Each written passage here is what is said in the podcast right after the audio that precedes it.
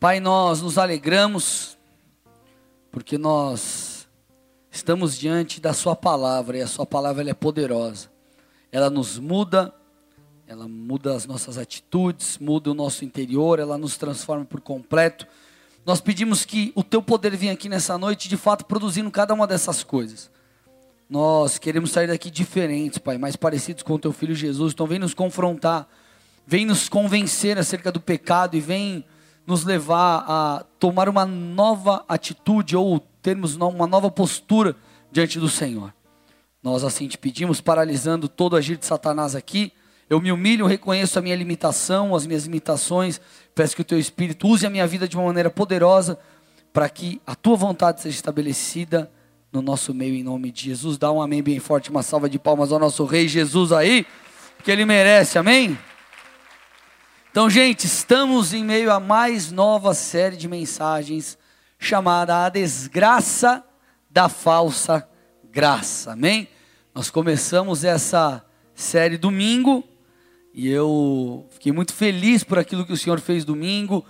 É, recebi alguns ou vários feedbacks, então foi muito bacana. Eu tenho certeza que o Senhor falará ao nosso coração hoje e nós sairemos daqui hoje mudados também no nome de Jesus. O tema da mensagem de hoje, tem, tem aí, gente? O tema da mensagem de hoje é a mosca e o perfume. Olha para o irmão do seu lado e fala: a mosca e o perfume. Você vai entender um, você vai entender, eu falo sobre isso bem no final da mensagem, você vai entender o porquê eu dei esse nome para a mensagem. Agora, qual que é o intuito de eu trazer essa série de nós falarmos sobre esse tema, graça? Gente, é, eu preciso ensiná-los acerca da verdadeira graça. Tem muita gente falando abobrinha por aí, principalmente na internet. Eu já quero te dizer uma coisa: toma cuidado com quem você escuta, quem você ouve. Sabe quem você hum, principalmente tem que ouvir? O teu pai espiritual.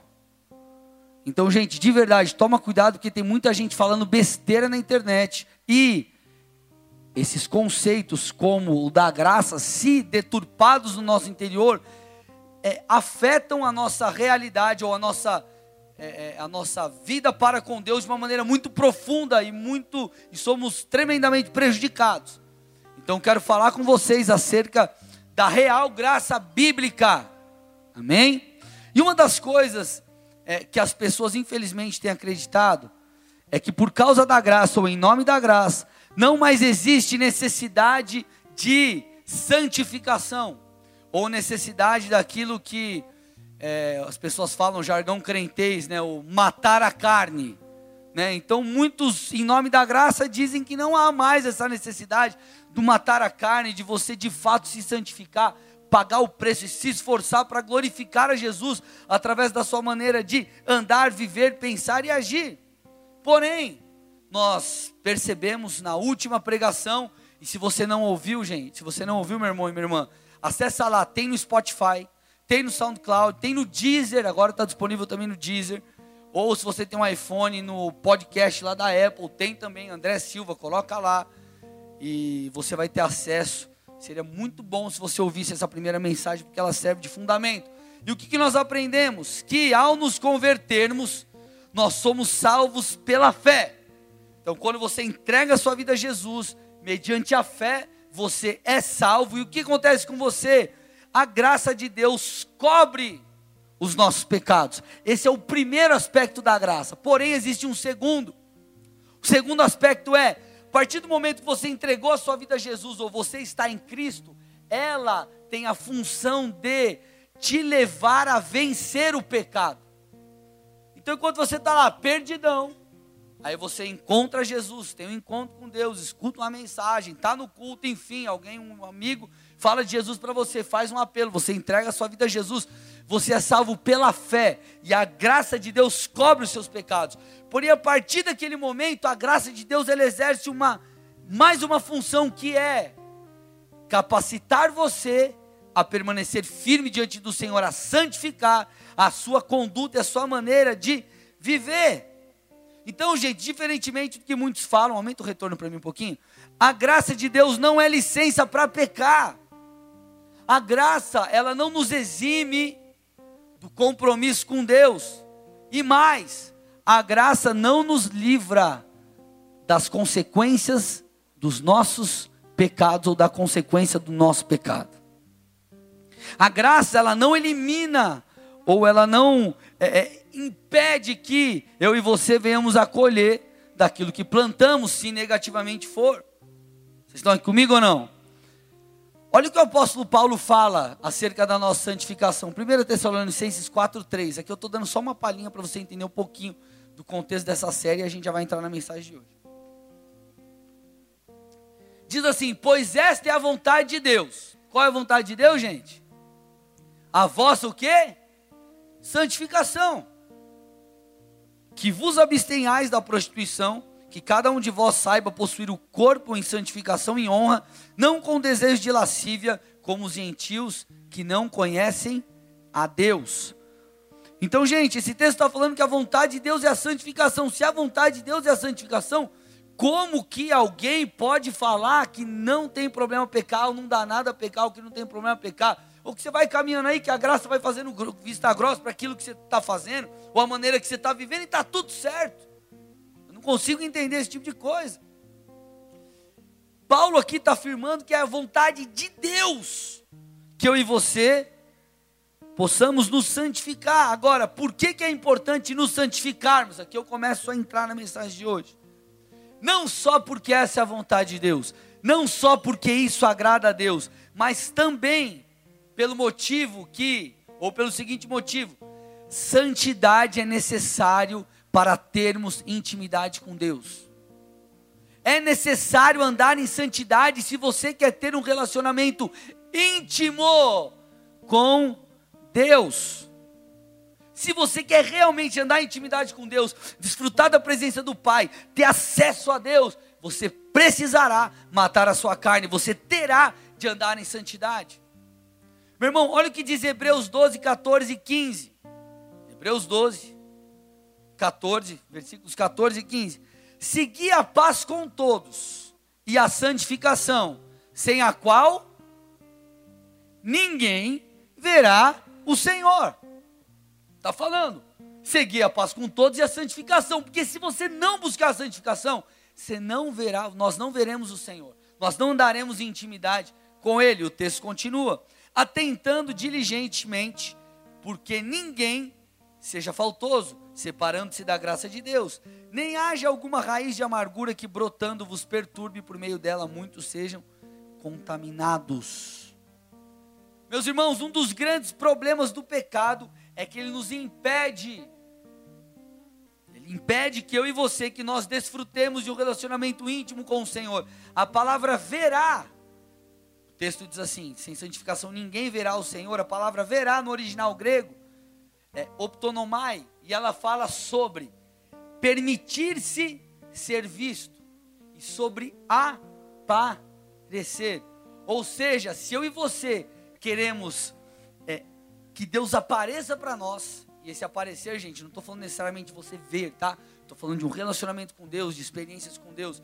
Se você quer que Deus é, permita-se ser visto, eu e você precisamos andar em santificação. Precisamos viver buscando essa santificação em santidade. Então, santificar-se faz parte da vida cristã, sempre fez, tem feito e sempre fará. Queridos, palavras do próprio Jesus, sermão da montanha, sermão do monte, Mateus 5:8. Bem-aventurados, põe para mim, Mateus, Evangelho de Mateus, capítulo 5, versículo 8. Bem-aventurados os limpos de coração porque verão a Deus. Bem-aventurados os limpos de coração, porque verão a Deus. Irmão, está claro aqui na Bíblia, está claro no texto. Aqui também, o original grego da palavra verão, que verão a Deus, é o mesmo do verá de Hebreus, que a gente acabou de ler. Ou seja, você quer que Deus é, se apareça, você quer que Deus apareça, você quer ter intimidade com Deus, você precisa ter um coração limpo, puro, ou seja, precisamos andar em integridade. Olhe para o irmão do seu lado e fala assim para ele: Você quer que Jesus se revele a você? Fala para ele. E diga assim: Então seja limpo de coração. Vamos lá, gente, presta atenção. A gente está começando, saindo da introdução, estamos afunilando a coisa aqui. As pessoas confundem o amor de Deus com a intimidade com Deus. Repete comigo. O amor de Deus é diferente da intimidade com Ele. Querido, Deus vai te amar independente do que você fizer. Você pode aceitá-lo, não aceitá-lo. Você pode achar que Jesus é legal, não é legal. Você pode entregar a sua vida, morrer por Jesus ou não. Ele vai te amar. Ele ama todo mundo do mesmo jeito. Deus amou o mundo. Deus amou a todos. Por isso ele entregou o seu filho. Então Deus nos ama, independente das nossas escolhas. Porém, ser amado por Deus não significa ser, ser íntimo dele. Não é porque Deus te ama que você é íntimo dele. Não é porque ele te ama que você automaticamente já se torna alguém íntimo de Deus ou que não tem algum requisito para isso. Eu e você, gente, não precisamos pagar preço algum para que tenhamos o amor de Deus. Deus nos ama e ponto. Isso é uma realidade. Agora, ser íntimo de Deus existe um preço. E o preço, um deles é a sua santificação, a minha santificação, a nossa santificação.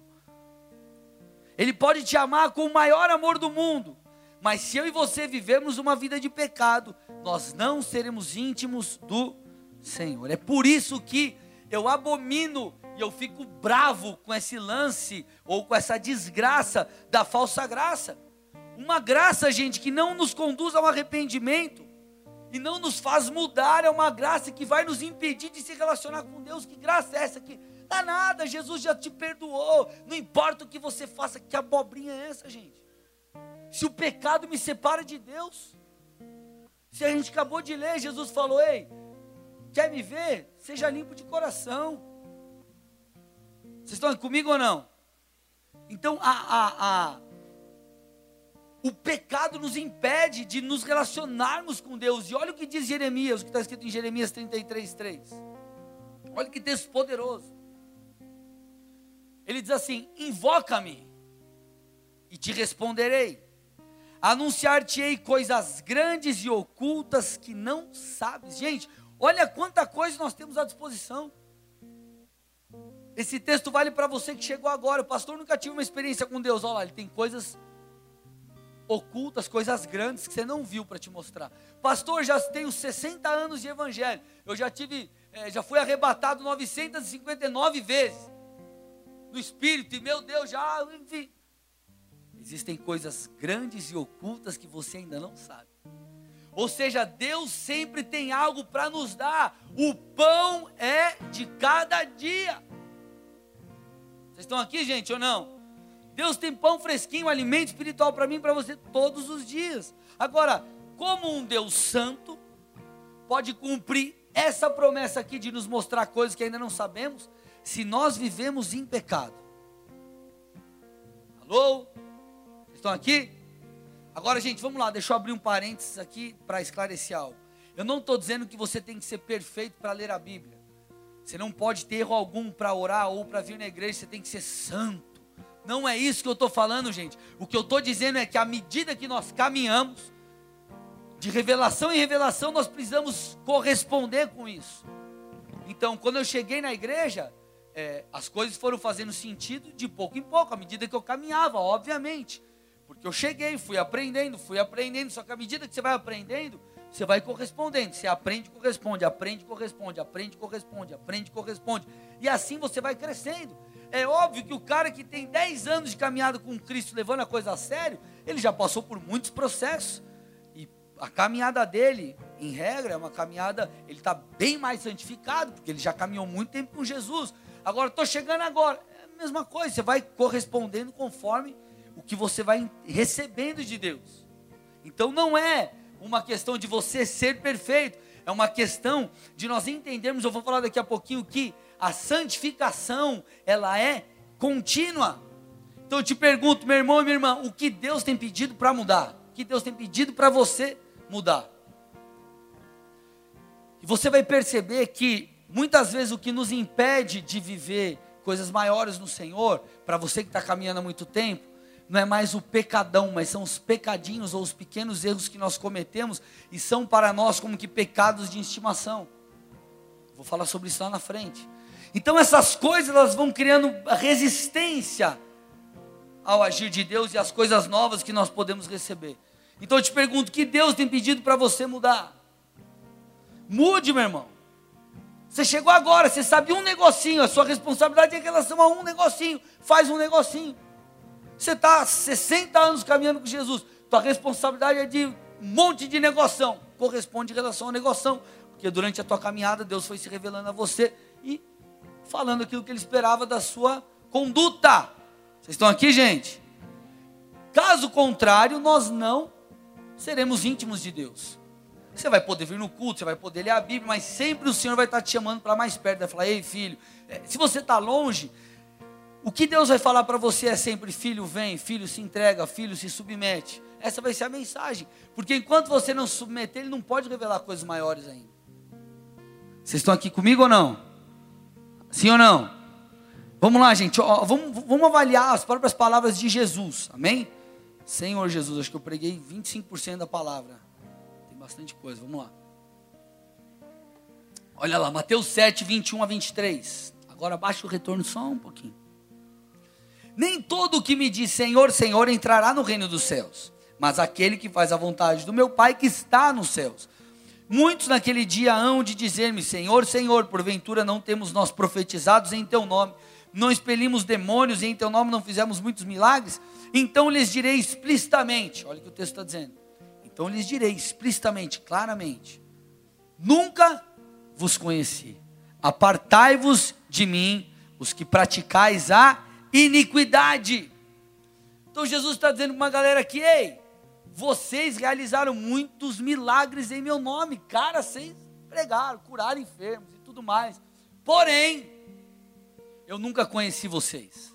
Vocês fizeram, mas vocês nunca se tornaram é, é, conhecidos diante de mim. Eu nunca vos conheci. No original aqui, gente, original grego aqui dessa palavra, estamos, falando de Novo Testamento o original é ginosco. E essa palavra, ela é uma expressão, é, ela é uma expressão idiomática judaica para falar acerca da relação sexual do homem e da mulher. O que, que isso significa? É o maior, a relação sexual, é o, é o ápice da intimidade entre um casal. Então o que Jesus estava falando aqui é: ei, vocês fizeram muitas coisas, mas vocês nunca se relacionaram comigo de uma maneira real e profunda, sempre foi superficial. Gente, a ideia de Deus é ser conhecido. Deus ele não está lá no céu com um raio olhando e falando assim: quem é o pecador que pecou hoje que eu quero lançar um raio na cabeça e acabar com esse desgraçado? Deus ele quer ser conhecido.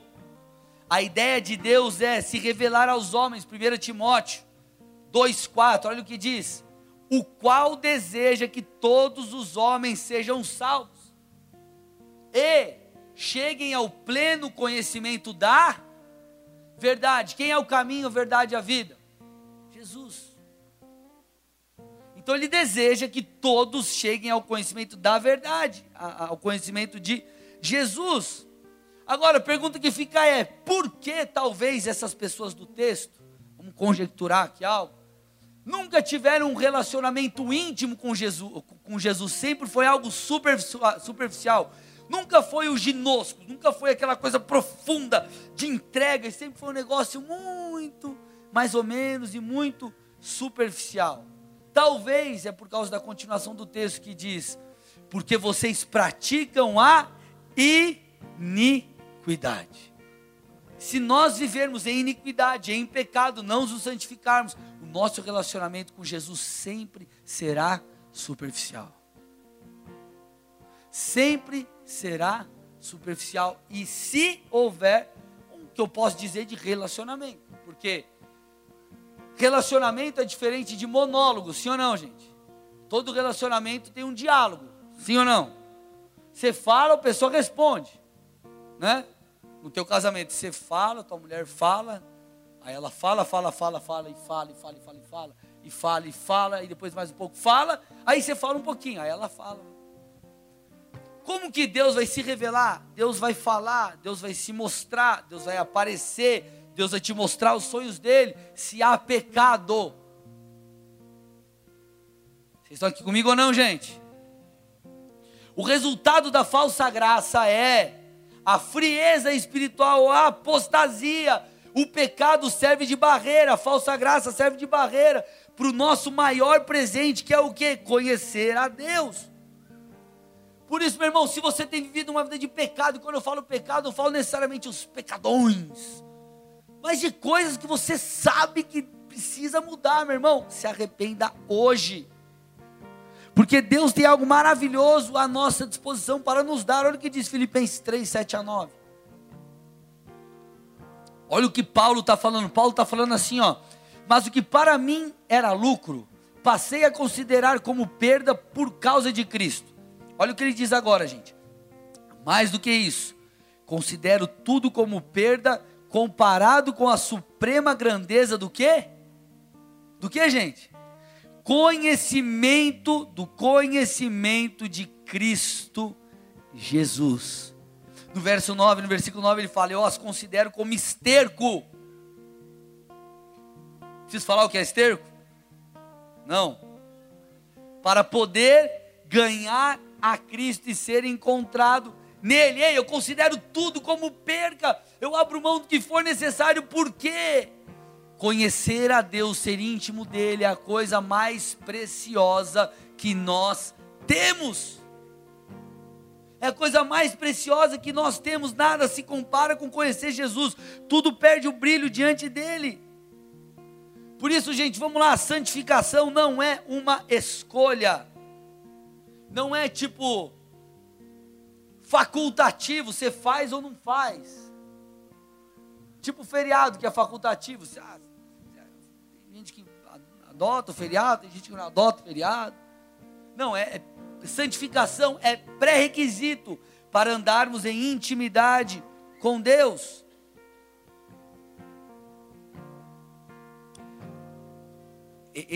Se você é uma pessoa que está com pouca cabeça bagunçada em relação à falsa graça, e tem muito disso dentro de você, esse texto vai chocar você agora. Amém? Vocês estão comigo aqui ou não? Quero ler um texto de novo com vocês que nós já lemos, e quero que você entenda que o pecado pode afetar não apenas a nossa intimidade com Deus, mas te afastar da verdadeira graça.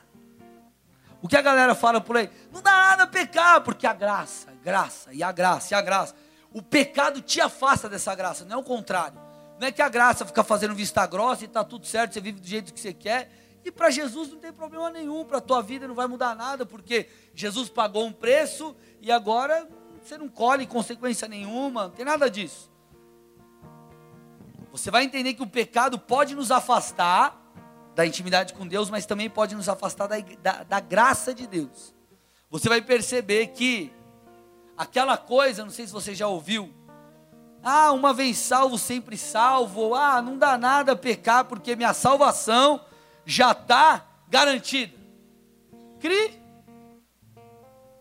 Está garantida. Não preciso fazer mais nada.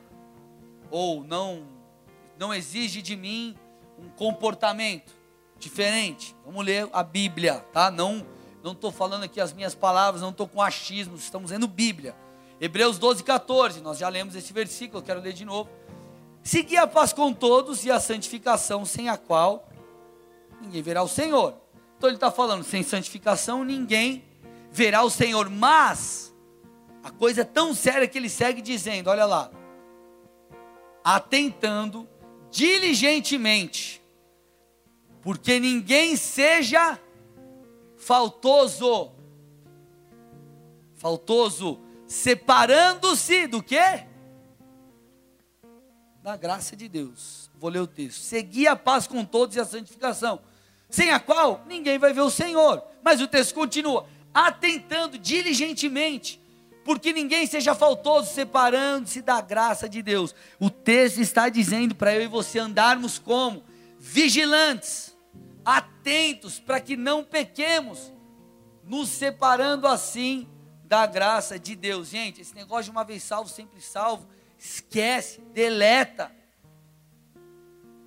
Eu vou te mostrar outros textos bíblicos, eu vou te dar outras bases bíblicas para você entender isso aqui muito bem e ficar gravado no seu coração. Olha o que diz 1 Coríntios 6, 9 e 10. Esses textos não demandam revelação, não demanda, demanda você ler e fazer uma boa interpretação do texto só.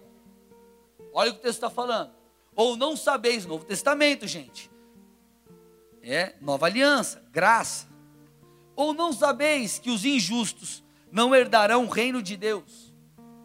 Não vos enganeis, nem impuros, nem idólatras, nem adúlteros, nem efeminados, nem sodomitas, nem ladrões, nem avarentos, nem bêbados, nem maldizentes, nem roubadores herdarão o reino de Deus. Ponto. É isso. Pastor, que revelação tem aí? Nenhuma. É o que você leu, que você ouviu, que você viu. Isso aí. Não herdará o reino dos céus. Olha esse, gente, olha esse, esse texto é power. Hebreus 10, 26. Esse aqui racha o melão. Tá claro, não tem, tem, tem, tá claro. Se continuarmos a pecar deliberadamente, depois de ter recebido o conhecimento da verdade, o que está escrito? Já não há sacrifício que cubra esses pecados, ponto. Pastor, eu conheço a Jesus, eu entreguei minha vida para Ele, agora eu não quero mais saber. Você já fez a sua oração de confissão? Você já foi salvo? Já foi salvo pela fé? Pela, já foi salvo pela fé, mediante a graça. Mas você negou a sua fé com a sua maneira de viver. E se você continuar a pecar, você negou a sua fé. Pecar deliberadamente, não há sacrifício que cubra esses pecados. Não tem como cobrir o pecado. Já era, meu irmão. É Bíblia, está escrito. É isso aqui que você está lendo. Então, que graça é essa sem noção? Que as pessoas falam que pecar não tem problema. Que história é essa de que o sacrifício de Jesus cobre os nossos pecados, mesmo sem arrependimento, gente? Essa falsa graça faz o quê? Ela é como, é como se eliminasse a palavra arrependimento da Bíblia. Escuta a primeira mensagem, você vai ver, eu estava bem de boa, não estava bravo. Não, eu fiquei, eu, não bravo, como eu falei na briga, não bravo com, com as pessoas, bravo com as circunstâncias. Que eu falei, meu, os caras falam tanta abobrinha a gente precisa confrontar e trazer um alimento sólido e genuíno. Os meus filhos precisam ouvir aquilo que é de fato genuíno. Então por isso que eu me empolguei e a palavra ficou uma bênção. Escuta lá depois. Amém? Então o texto está falando, se nós pecarmos deliberadamente, não tem mais sacrifício que cubra esse pecado. Não há graça, meu irmão, que cubra. Por quê? Porque não há arrependimento, não há entrega, não há santificação. Aqui eu vou entrar um pouco num, contexto um pouco mais teológico, presta atenção, vai ser importante para você, para nós construirmos algo aí dentro de você, tá? Isaías 1,18 diz assim, foi para mim aí.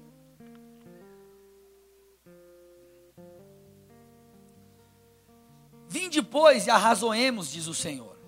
Ainda que os vossos pecados sejam como a escarlata, eles se tornarão brancos como a neve. Ainda que sejam vermelhos como o carmesim, se tornarão como a lã. Você lê esse texto, é, deixa eu só abrir um parênteses e deixar o claro aqui.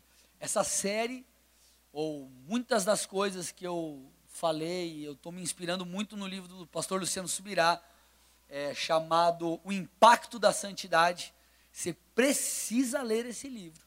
E isso aqui é um aspecto que ele, um dos aspectos que eu já comentei, ele fala aqui também no, no livro dele sobre isso que eu vou falar agora. Amém?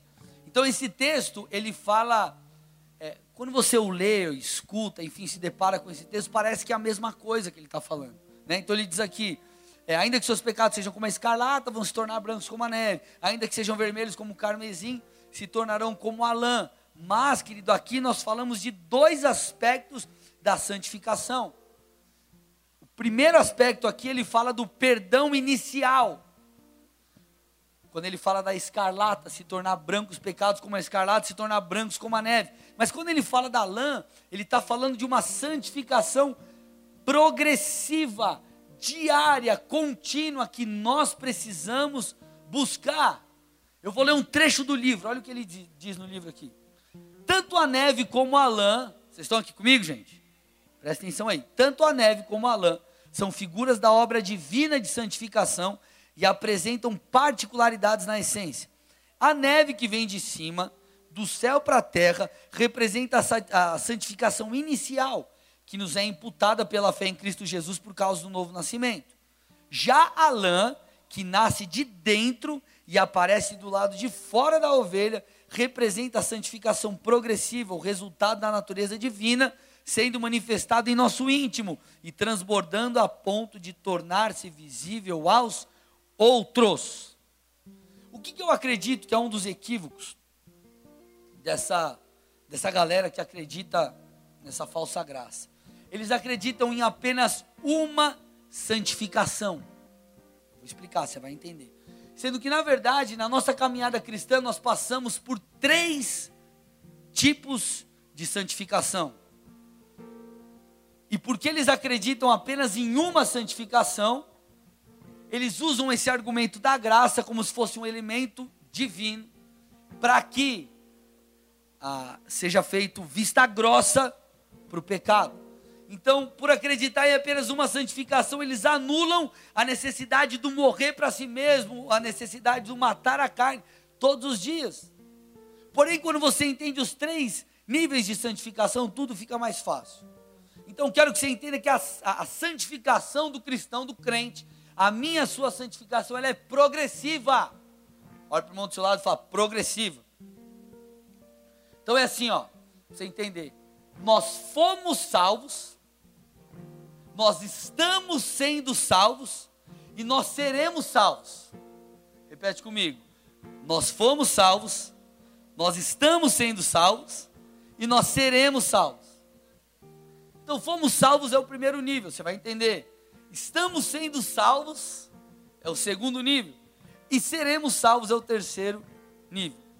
Então, segundo o pastor Luciano Subirá, a santificação inicial, essa, esse primeiro passo da santificação, o fomos salvos, ele fala ou é resultado de nós termos nos encontrado com Cristo. Então, com a morte de Cristo e sua ressurreição, pecado foi removido e nós nos tornamos uma nova criatura. E como que eu e você acessamos isso? No momento do novo nascimento.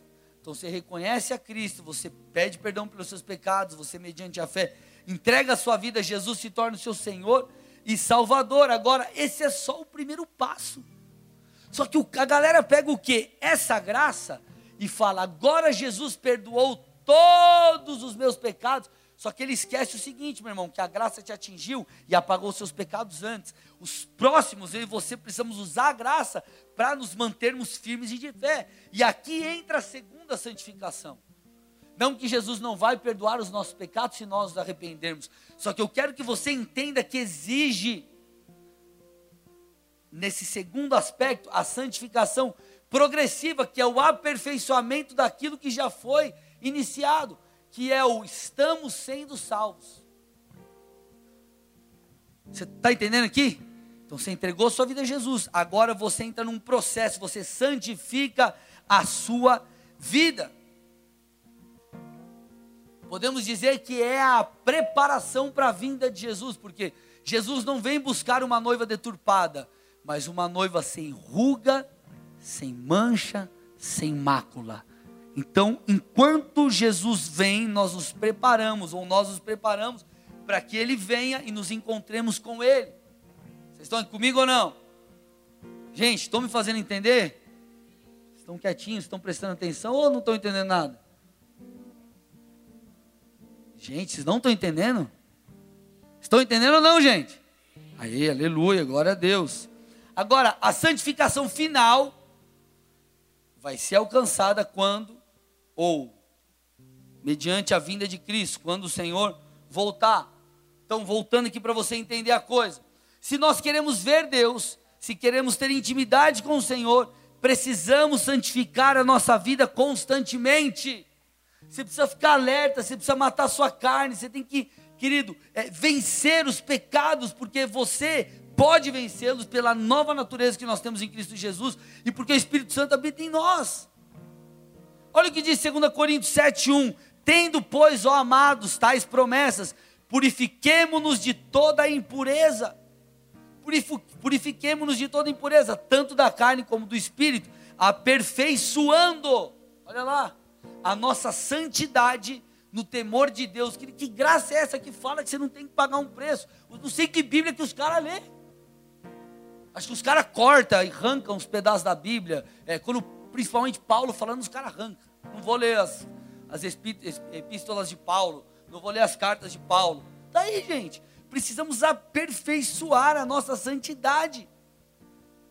No original grego, aperfeiçoando, fala de completar, concluir. Isso mostra que nós precisamos completar a nossa santidade, aperfeiçoar, concluir, mudar, melhorar um dia após outro, dia após outro, dia após outro.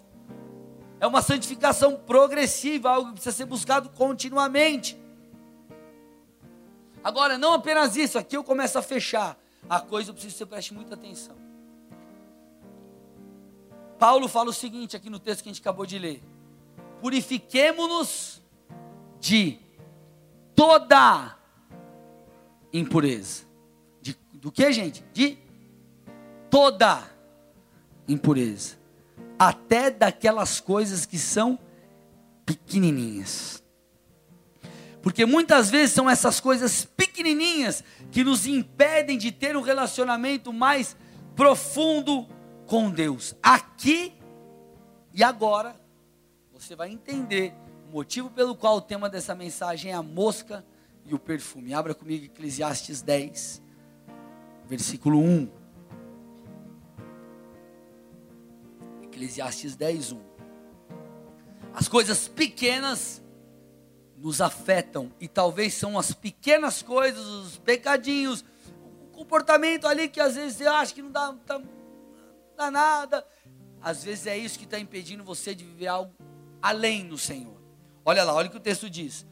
Como moscas mortas produzem mau cheiro, até num frasco de perfume, assim um pouco de insensatez estraga muita sabedoria e honra. Eu vou ler de novo. Como moscas mortas produzem mau cheiro até num frasco de perfume, assim um pouco de insensatez estraga muita sabedoria e honra. Então o texto disse aqui, na parte B do versículo, que um pouco, quanto gente? Um pouco de insensatez estraga toda a sabedoria e toda a honra, ou seja, um pouco de coisa ruim pode estragar tudo aquilo que é bom. Você já deve ter ouvido aquele ditado que é mais ou menos o seguinte: ah, cara, você pode, você pode acertar mil vezes na vida, mas se você errar uma, todos vão esquecer o que você fez de certo, vão lembrar só o que você fez de errado. É como, por exemplo, um pastor que entrega a sua vida. O cara está lá, 30 anos de ministério, o cara já deu muito fruto. Aí, tá no final do ministério, sei lá, o cara vai e trai a mulher. Ele vai ser lembrado pelo quê? Pelo adultério. Essa vai ser a mancha que muitas vezes vai acabar com a vida dele. Então é mais ou menos isso que o texto está dizendo. Ele está falando: ei, um erro pode colocar tudo a perder. Ou esses pequenos erros, um erro pode estar tá te impedindo de viver algo além no Senhor, de viver algo a mais no Senhor.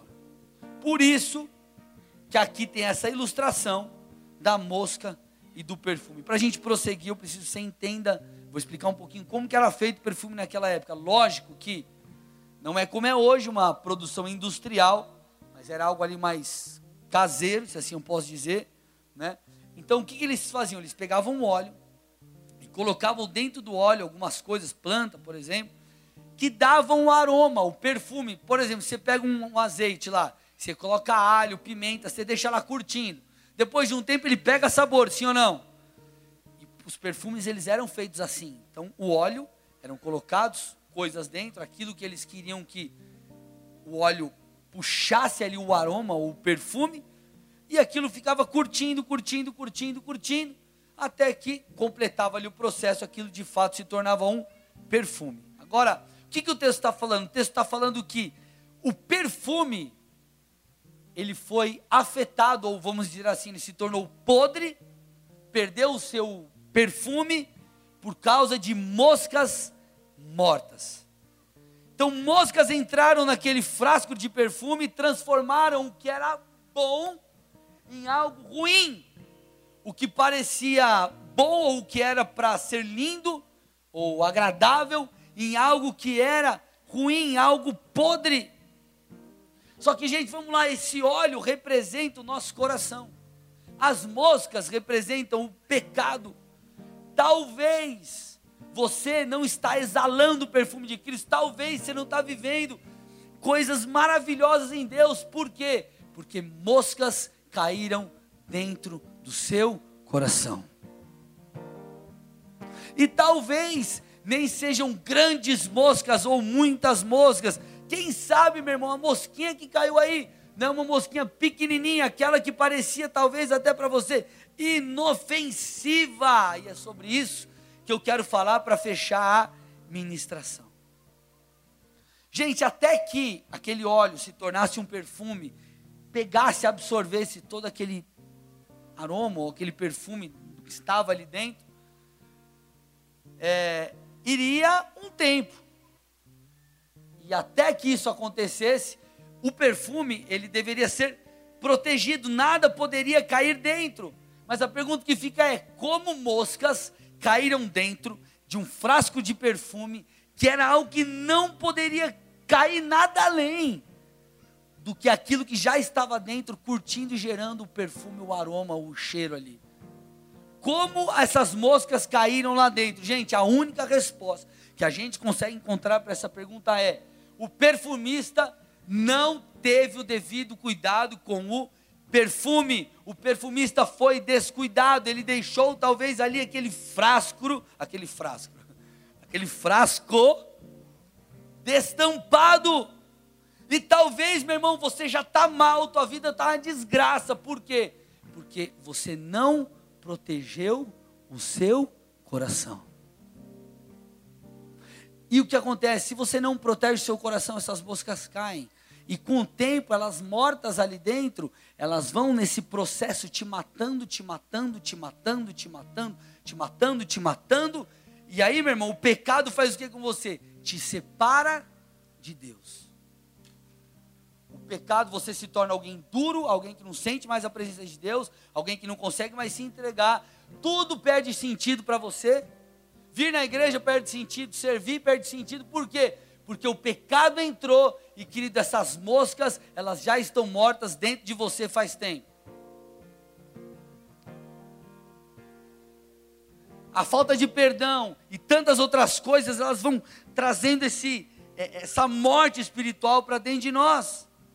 Agora, muitas vezes o que nós precisamos atentar é o, que, o foco aqui desse, dessa parte final. São as pequenas coisas, porque você que talvez é novo convertido, você tem percebido ou você percebeu coisas talvez mais grosseiras que você precisa mudar. Ah, pastor, eu, sei lá, eu traio um monte minha mulher, estou dando um exemplo. Adultério. Ah, eu estou preso na droga. Tantas outras coisas que talvez, vamos dizer assim, numa escala de, de pecado, se assim eu posso dizer, né? Estou tentando ser didático. Pecado é pecado, mas só para você tentar entender aqui. É, os pecadões ou aquelas coisas são mais grosseiras. Agora, você que está caminhando há muito tempo com Deus, você é, já foi santificado de muitas coisas, porém, talvez existam coisas ali dentro, moscas mortas, que talvez o perfume não está podre, mas ele não está exalando o perfume que poderia. Nós somos, a Bíblia diz, o perfume de Cristo. Talvez nós não estamos exalando aquilo que poderíamos, nós não estamos vivendo é, é as experiências que poderíamos, é, é, é, encontrado coisas mais preciosas no Senhor, por quê? Porque ainda existem pequenas moscas dentro do nosso perfume. E eu te pergunto nessa noite, meu irmão, qual é a sua mosca? Qual mosca caiu dentro do frasco de perfume? Talvez, meu irmão, seja um temperamento explosivo que você tem. Talvez você é grosseiro na hora de falar com a sua esposa. Talvez você é um murmurador, um reclamão, um orgulhoso. Talvez você é alguém amargurado, você guarda rancor, você não libera perdão. Isso só vai matar você. Quando o Senhor falou comigo sobre essas coisas, eu pensei: puxa, é, eu preciso me avaliar, porque eu posso estar deixando de ver coisas, porque ainda existem pequenas moscas no meu perfume. Então para aí, meu irmão, e pensa.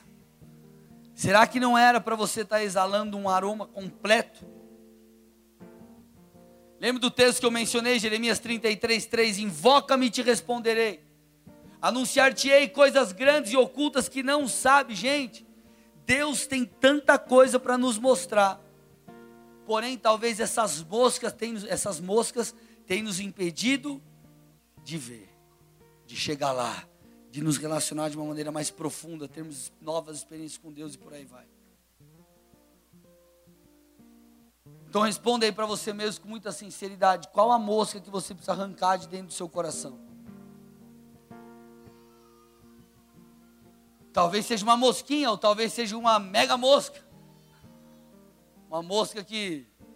Um pecadão, vamos dizer assim, se assim eu posso dizer. Então, gente, vamos lá, estou fechando a mensagem. Essa é uma noite de arrependimento. Deus tem muita coisa para nós, mas em algum momento nós vamos nos deparar com a barreira do compromisso. Deus te ama e Ele vai sempre te amar, só que Ele sempre vai estar te chamando para o compromisso. Vai chegar uma hora que Ele vai falar: Ei, filho, você chegou até aqui agora, anula você mesmo, anula suas vontades, mata a sua carne, se compromete. E você começa a dar passos, sendo logicamente capacitado por Deus.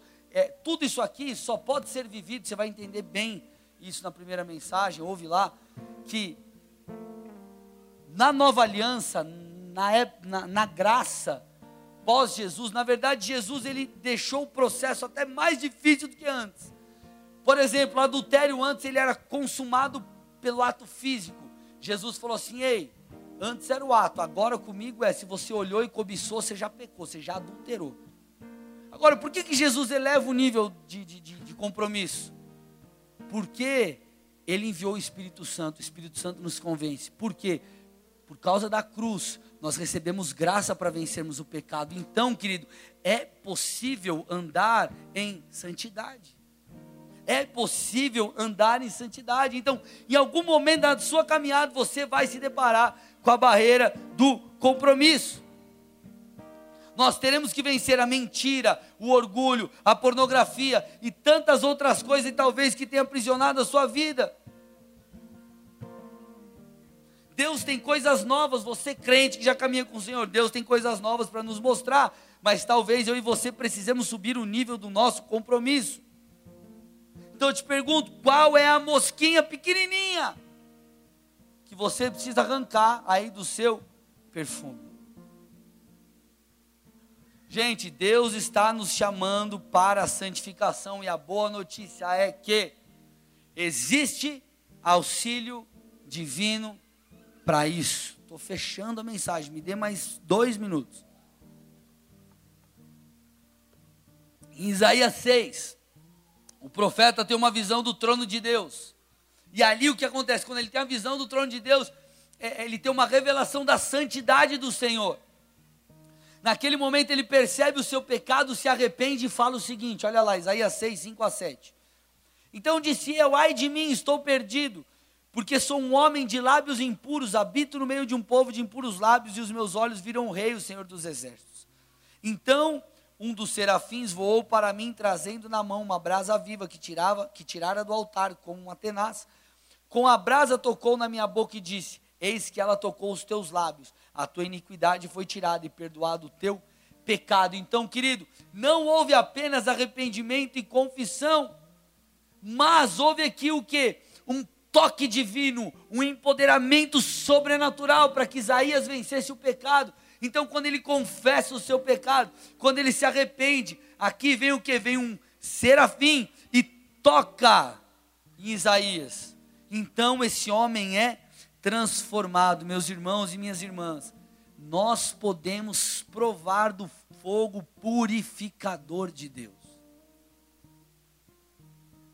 E quando o Espírito Santo vem e nos purifica, e nos visita e nos convence, nós precisamos dar uma resposta e nos posicionarmos. Existe auxílio divino para mim e para você. O que eu estou falando aqui, eu não estou falando que você agora, você não pode ter um pecado na sua vida. Nós temos tido pecados, temos pecado, porém, nós precisamos nos arrepender e mudar. Tem que ser progressivo. Que você pecava um ano atrás, você tem que, se não mudou, já tem que estar tá mudando ou tem que mudar. Nós precisamos progredir, avançar, nos santificarmos. Se não, gente, a gente vai viver um evangelho de mentira, nós não teremos experiências com Deus, não haverá poder de Deus no nosso ministério, e no final das contas, vai chegar no fim da vida, a gente vai ser um bando de frustrado. Porque a gente deixou de viver muita coisa que não, não vivemos, por quê? Pela nossa falta de compromisso. Essa é uma mensagem, eu falei no domingo, que não enche igreja. Tem gente que não gosta de ouvir, mas é a realidade. Essa é a realidade que nós precisamos aprender. Nós não vamos pregar aqui um evangelho diluído. Aqui você vai escutar a verdade. Amém? Glória a Deus. Então, meus irmãos, medite nisso, pense nisso. Porque na verdade, o que parece ruim, que é o se anular, se entregar, abrir mão de talvez de coisas que você acha que é boa, na verdade, isso vai te se você continuar com esse comportamento, isso vai te trazer morte. Quando nós renunciamos à nossa maneira de viver para vivermos a maneira de Deus, a Bíblia diz que nós encontramos a vida, nós nos sentimos pleno e nós passamos a viver debaixo do desígnio e do propósito do Senhor. Amém? Feche seus olhos cubra sua cabeça em nome de Jesus.